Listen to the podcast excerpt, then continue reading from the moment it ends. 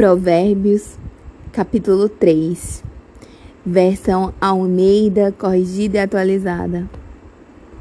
Filho meu, não te esqueças dos meus ensinamentos, e o teu coração guarde os meus mandamentos, porque eles aumentarão os teus dias e te acrescentarão anos de vida e paz.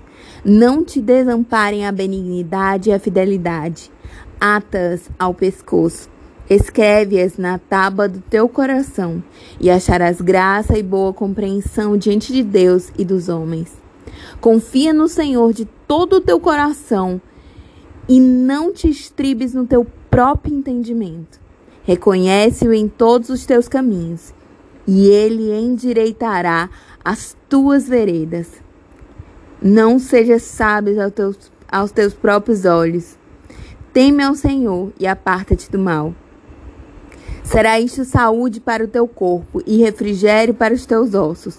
Honra ao Senhor com os teus bens e com as primícias de toda a tua renda. E se encherão fartamente os teus celeiros, e transbordarão de vinho os teus lagares. Filho meu, não rejeites a disciplina do Senhor, nem te enfades da sua repreensão, porque o Senhor repreende a quem ama, assim como o pai ao filho a quem quer bem.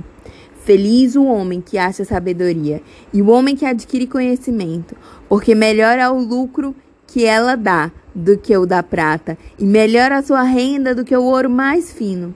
Mais preciosa é do que pérolas, e tudo que podes desejar não é comparável a ela. O alongar-se da vida está na sua mão direita, na sua esquerda, riquezas e honras.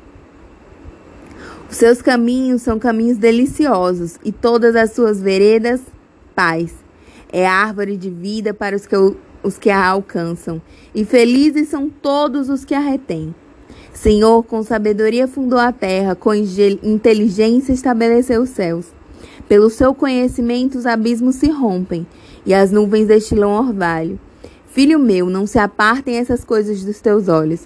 Guarda a verdadeira sabedoria e o bom siso porque serão vida para a tua alma e a dor no teu pescoço. Então andarás seguro no teu caminho e não tropeçará o teu pé. Quando te deleitar, te deitares, não temerás. Deitar-te-ás e o sono será suave, e o teu sono será suave. Não temas o pavor repentino, nem a arremetida dos perversos quando vier, porque o Senhor será a tua segurança porque o Senhor será a tua segurança e guardará os teus pés de serem presos. Não te furtes a fazer o bem a quem de direito, estando na tua mão o poder de fazê-lo. Não digas ao teu próximo, vai e volta amanhã, então te darei, se tens agora contigo. Não maquines o mal contra o teu próximo, pois habita junto de ti confiadamente. Jamais pleiteies com alguém sem razão, se te não houver feito mal. Não tenhas inveja do homem violento, nem sigas nenhum de, teus, de seus caminhos, porque o Senhor abomina o perverso, mas aos retos tratam com intimidade. A maldição do Senhor habita na casa do perverso, porém a morada dos justos ele abençoa. Certamente ele escarnece os escarnecedores, mas dá graça aos humildes. Os sábios herdarão honra, mas os loucos tomam sobre si a ignomínia. A ignomínia.